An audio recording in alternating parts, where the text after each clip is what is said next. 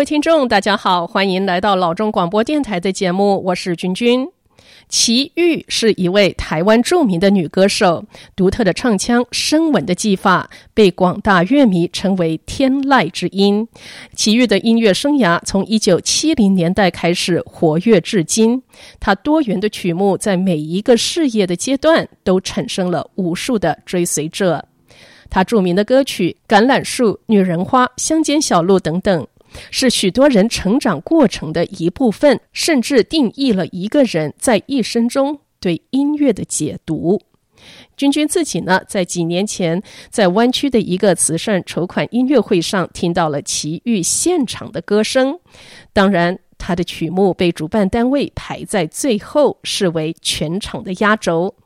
齐豫荡气回肠、细腻又具张力的声音，在几首校园民歌、英文歌曲以及佛音的呈现下，让我掀开了新的音乐篇幅。在今日数位串流的时代中，要听到奇遇的声音非常的容易，可是要能够在现场感受声音那刻骨铭心、改变生命的力量，可能一生中都碰不到。齐豫二月二十二日于旧金山将要呈现一场世纪性的个人演唱会。老中广播电台很难得的，经由 Q Production 的协助，能够制作奇遇的访谈。首先，相信听友们一定想要知道奇遇与音乐是怎么结缘的，和他踏入歌坛的起源。我觉得结缘和踏进歌坛应该是两回事。呃，结缘，我觉得应该是在妈妈肚子里就结缘了吧，因为，呃，会唱歌，喜欢唱歌，我觉得还是有一些是遗传。母亲真的是一个对音乐跟艺术非常爱好，也我觉得还蛮拿手的一位母亲。妈妈唱歌真的很好听，所以从小。在一个这样子的家庭吧，我觉得母亲即便家里是没有乐器的，可是她时常哼哼唱唱，然后呃，从我有记忆来，她就时常唱歌给我们听，到最后有了歌本，然后妈妈会把以前在。家乡，呃，已经学会了一些歌唱给我们听，然后进而就是听，他会买很多的唱片，他会对呃对关心比较音乐上的东西，然后会有一些呃他自己会唱的歌，拿着歌本教着我们唱，所以我觉得，嗯、跟音乐结缘是从小，嗯，从出生以后就有结缘，这个结缘来自于母亲。那么踏入歌坛，这又是另外一回事了。的踏入歌坛，我觉得，因为嗯，严格来说，这样应该是一份职业，一份工作。只是呃，真正如果没有一个机缘的话，是我也不会踏入歌坛。即便你是怎么多么的喜欢唱歌，呃，即便你觉得自己呃多么会唱歌，呃，我觉得机缘在人生还是很重要的。那。尤其是我的父亲，其实对于这个艺术啊、唱歌呀、或者就是非读书类的，其实嗯不是那么赞成。他还是希望小孩子应该先完成学业。所以在求学的过程当中，呃，并没有音乐在里面。比如说学钢琴，学了一段时间也就停了。然后父亲也不觉得音乐可以。能够保证你的未来，能够让你喂饱你自己的肚子，所以其实音乐一直就是一个兴趣，而进入歌坛真的就是一个自己兴趣的发展。那么还是来到了大学，在经过了重重的大专联考之后，进入了大学，比较有自己的时间，也有自己的想法。这个时候啊，就真正去呃加入了一些社团，譬如说。钢琴没有真正学会，所以就开始弹吉他，在这个吉他社里面，跟很多同好的朋友弹弹唱唱。然后，因为那个时候正好，我觉得就是这样好的一个机缘，开始有所谓的呃校园民歌。嗯，那个时候有很多的年轻人从校园里面出发，觉得我们应该要有自己的歌，我们要唱出自己的生活，我们要。尊重啊所谓的智慧财产，就是我们要知道这个歌到底是谁做的，这个歌是西洋歌曲呢，还是东洋歌曲呢？是韩国歌呢，还是日本歌啊？所以其实那个时候学生们起了一种这种，我觉得小小的一个一个文化的自省。啊那个时候就是鼓励大家在音乐上的创作，有了很多的歌唱比赛，其中有一个新格唱片的叫做呃金韵奖，还有一个是海山唱片的。民谣风啊，两个比赛都在我大三升大四的暑假那一年，呃，带着就是吉他社朋友大家起哄一块儿就是去参加比赛。那么在比赛中认识了呃老师，然后在比赛中得到了名次，因为这样子而踏进了歌坛，是一个无心插柳的一个一个机缘，而这个机缘能够延续下去，呃。跟认识的人有关，也跟自己的一些怎么讲呢？嗯，洁身自爱有关吧。啊，因为其实父亲，呃，即便你得到了这个歌唱比赛的第一名，即便唱片公司找你去试唱，即便老师希望你跟他一起。制作唱片，或者是唱他写的歌，可是，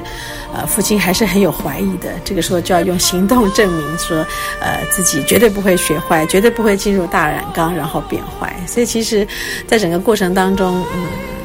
还是自己有一些把持啊，就是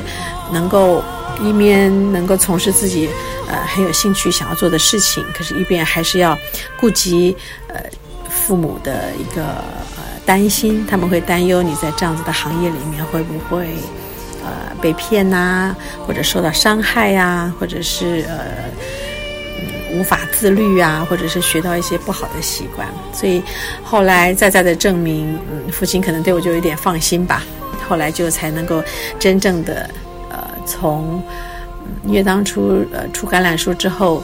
马上就出国了。那时候父亲还是希望你能够出国读书，做一个有一个正当的职业。那后来，呃，慢慢的，呃，因为可能父亲看我，也，觉得唱歌好像并没有给我太多不好的影响，所以也就慢慢的宽松，以至于后来才能够真正的从美国读书回来，啊，又再次的投入唱片的这个制作，啊，真正的成为一位歌手。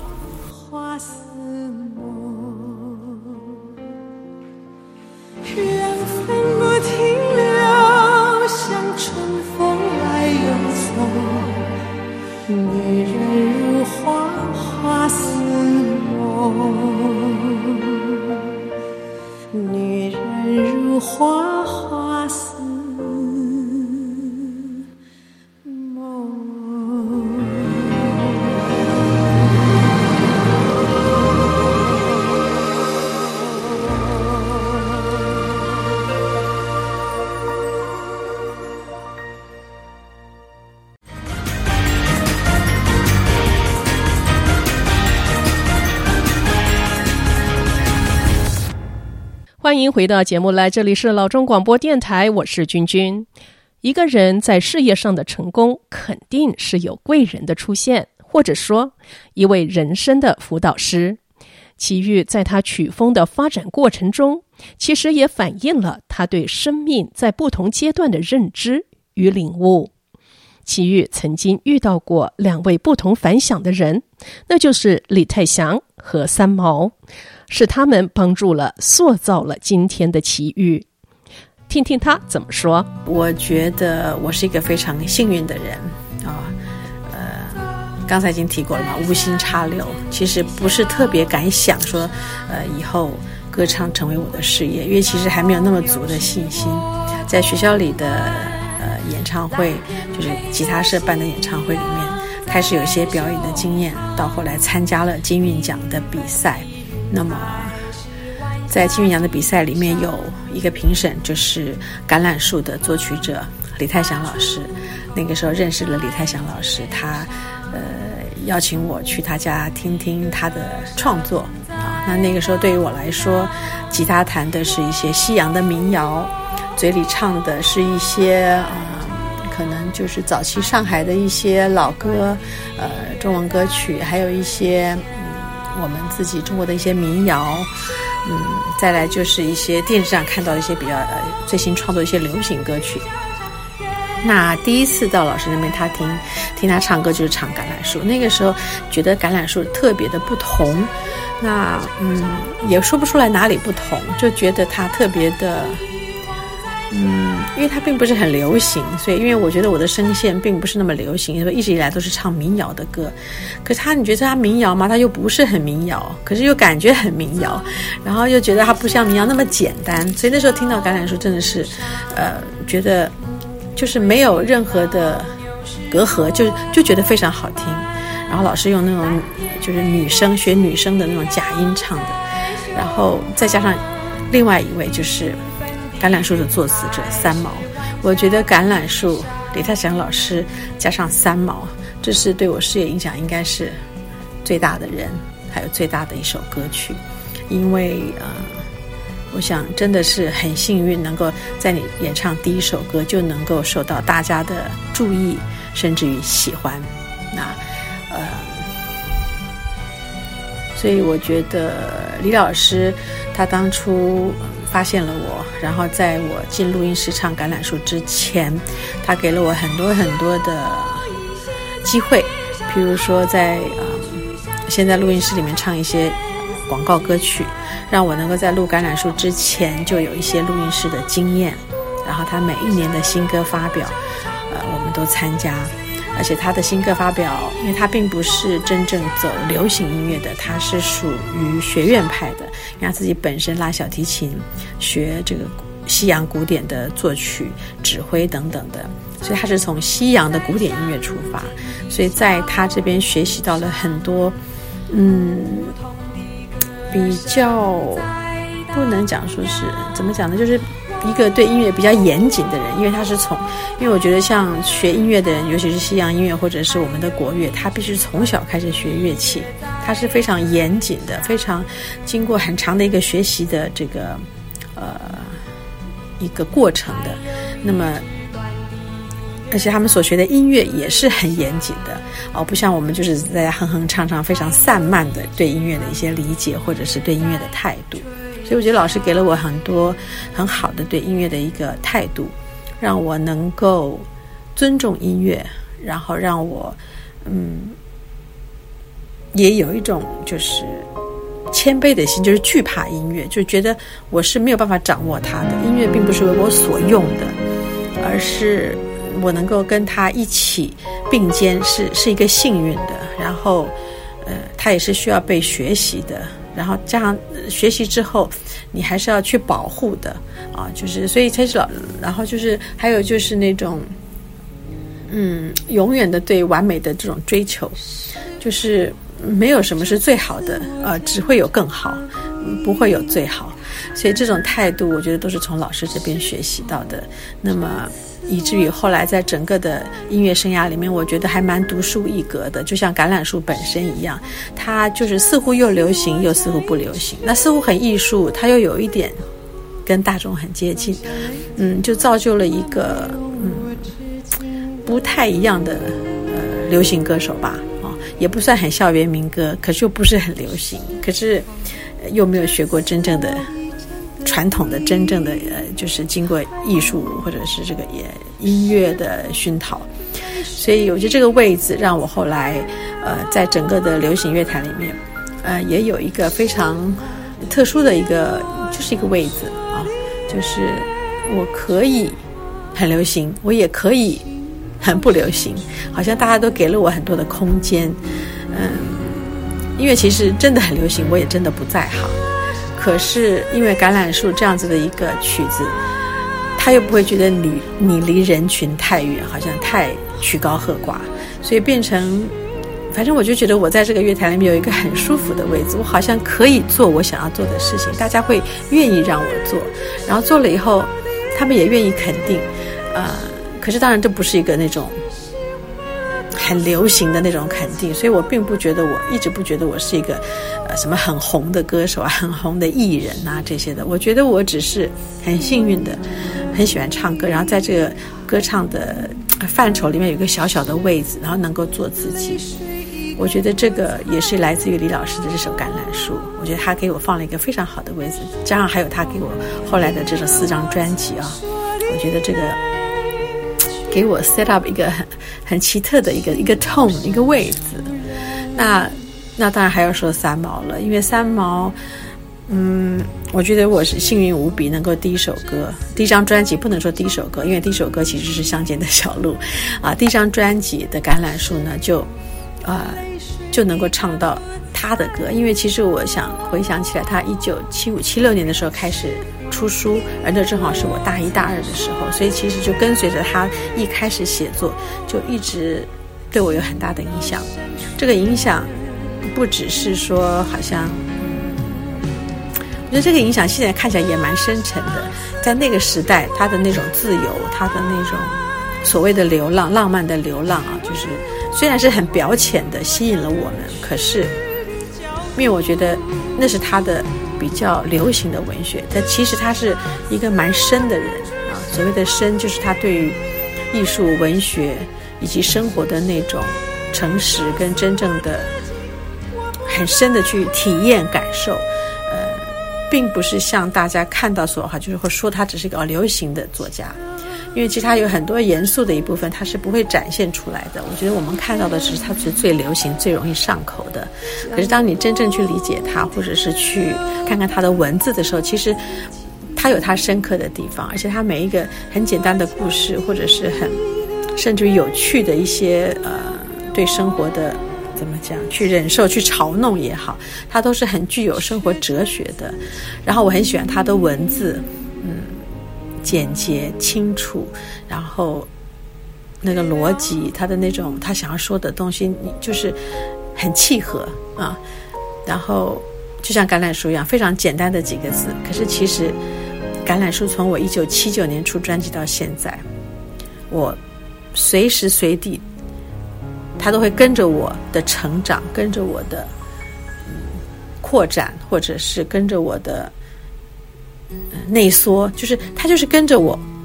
可以在任何的状况，这个橄榄树都可以 fit in 你的你的现在的生活的一些状态，或者你的哲学，甚至你的未来，甚至你的想法，就是它就是这么样的一个简单的词，可是它在我的生命里面却一直一直的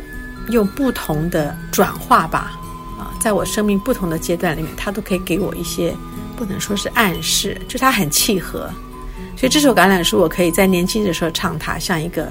很出生之土，什么都不怕，然后甚至于有一点近似愚蠢的去追求或者是浪漫。那到了当你有所成的时候，你会觉得你好像你找到了很多的橄榄树，然后你你的梦想实现了。可是当你譬如说现在的我又走进了呃。心灵或者是宗教的范畴的时候，你就发现说，哦，原来你太自大了，你怎么可能以物质的物质的一些追求或者是获得而得到满足？它反而变成非常精神的 spiritual 的。你你甚至于是想到说，你还有太多太多的橄榄树需要去追求。而到了现在年纪，又到了一个另外一个阶段了，你发现你已经追求不动了啊，而且很多东西。也不是往外追求的，是要往内心去追求的。你才发现很多东西是要自己去成为的。你要成为这棵橄榄树，而不是作为一个你永远追不到的一个梦想，或者永远想要去企及的目标。而是你更要努力的去变成这棵橄榄树，变成能够让人栖息、能够给予人果实，然后给予人阴凉哈的一棵橄榄树，一棵大树。所以我觉得橄榄树太奇妙了。所以对我事业最影响最大的，就是这棵橄榄树。作曲者是李泰祥，作词者是三毛。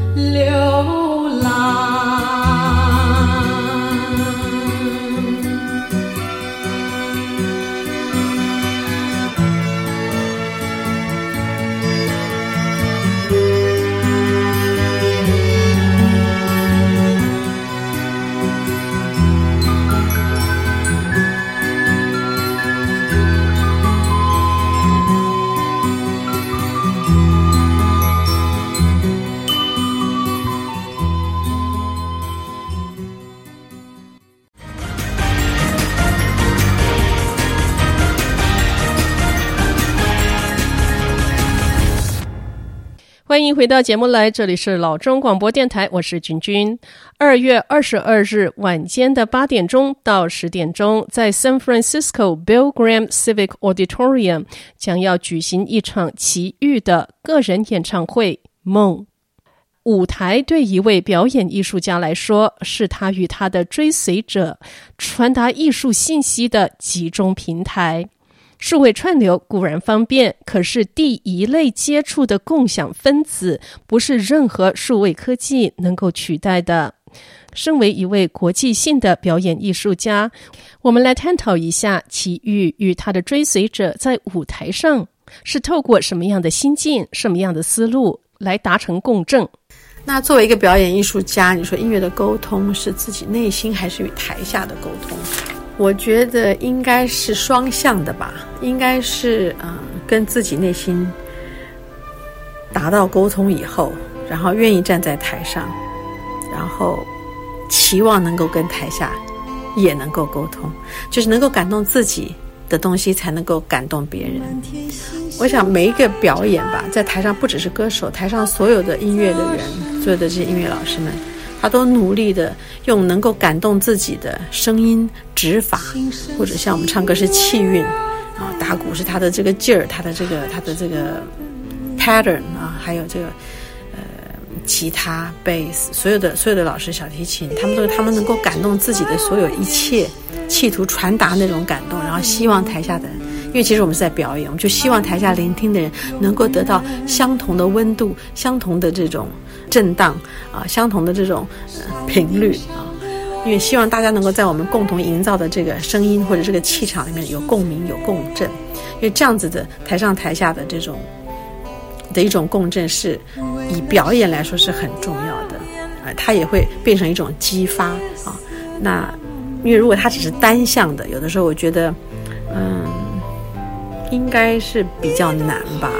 嗯，因为有的时候。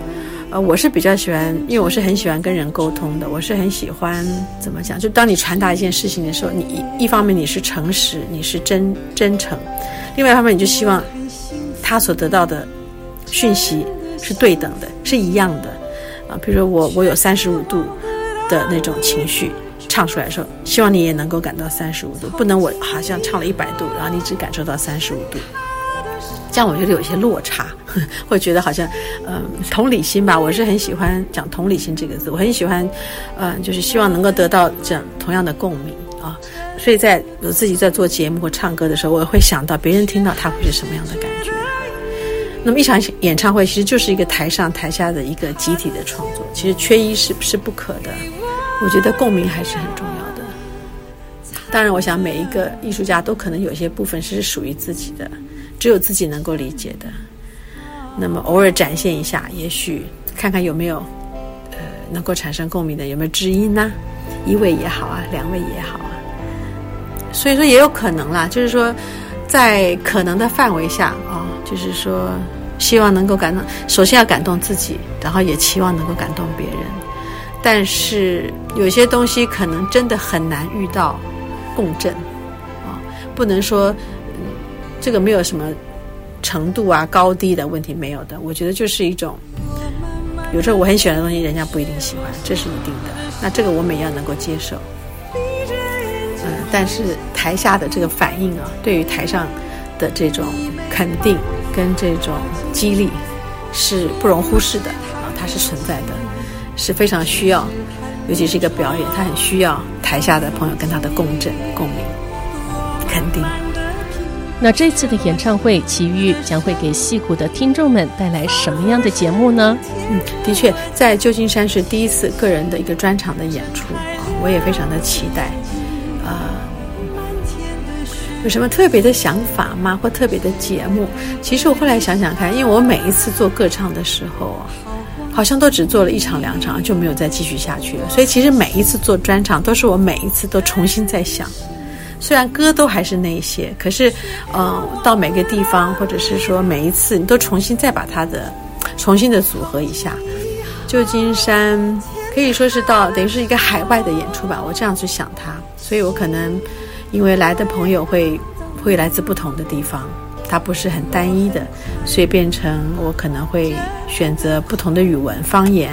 然呃，多几首呃英文歌呀，或者是说。甚至于唱一首广东歌啊，或者是台语歌啊，呵呵，这个是可能是我对于呃的一种心意吧。就是到了一个，我觉得海外会有来自很多不同的地方，所以用一些不同的语言来表现。那另外就是说，嗯，我觉得这次的演唱会可能跟我以前不会不同的地方，就是它依然会是本着我一直以来的一种嗯风格吧。因为音乐本身给人的暗示也是有有限制的啊，因为我的歌是属于比较抒情的，然后比较感受要深一些的。当然，它的年头也久了一些，可能也会带大家回忆到你们的年轻，或者是当时听这首歌所发生的事情。所以啊，我觉得它是一个比较感性的一一次演唱会，然后比较以纯音乐的表现来感动或触动大家的一个演唱会。我相信当一天你听到那些歌，跟我一样，我觉得心中的震撼还是会有的。啊，那是一种来自于自己的吧，我想，因为我觉得当初就像我做这张专辑，我说我很很很严肃的在对待它，因为我觉得它就像一个每一个就像你的功课，就像你你的作品，你的你的小孩一样，你生了他以后，他散出去以后，或者播了一颗种子，他出去以后就就自己会变成已经不同的，因为到了每一个人的耳朵，它就变成他的养分，他的种子长出属于他自己特殊的一种果实或者是花朵。所以我觉得一个演唱会，嗯，时常有人说，哎呀，听齐豫的演唱，每次都看到台下有很多人在擦眼泪啊什么的。我说不是我感动你，是你们感动了你自己。尤其是当你唱了这么长的一段时间，历经的这个 time frame 很大，很多的朋友可能跟我当时一起唱校园民歌，然后来到了戏谷，来到了旧金山，来到这边读书，然后后来在这边留下来。我觉得那些共同的回忆吧。你们一定会有感动的是你们自己一路走过来的故事，所以这次啊，我有我会唱一些校园民歌啊，因为我觉得可能有很多吧。我记得以前很多同学啊，或者是当时的很多的朋友都是毕了业以后就来国外读书了，从我那个年代走过来，我不晓得今天会不会在现场，或者是那天会不会在现场。可是就是我会唱一些校园民歌，嗯，我想那个那个会激起某一些。回忆某一些感动，也许也有一些伤心的故事，所以我嗯，我不觉得有什么特别的节目什么要呈现给大家。我觉得就是这些歌，这些经典，带着你们自己的故事，那天晚上就会很感动